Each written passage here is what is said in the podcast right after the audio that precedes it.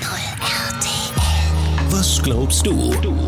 Mit Stefan. Manchmal ist etwas viel beeindruckender, wenn du etwas nicht siehst, sondern es dir in deiner eigenen Fantasie vorstellst. Im Film wird öfter nur angedeutet, was passiert und dann Schnitt.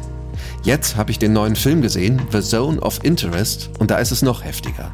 Übersetzt heißt der Filmtitel Interessengebiet. Das ist ein beschönigendes Nazi-Wort und meint im Film das Gebiet rund um das Konzentrationslager Auschwitz, in dem die Nazis mindestens 1,1 Millionen Menschen ermordet haben. Kommandant in Auschwitz war Rudolf Höss.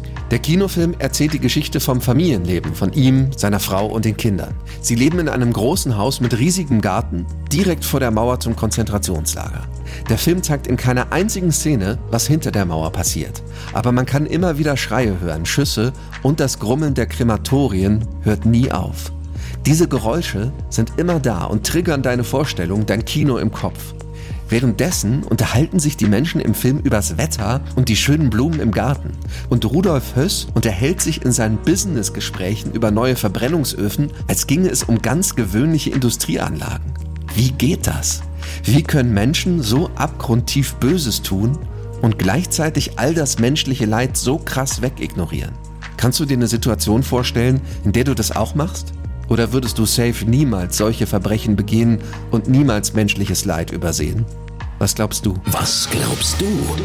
Evangelisch for You auf 89.0 RTL.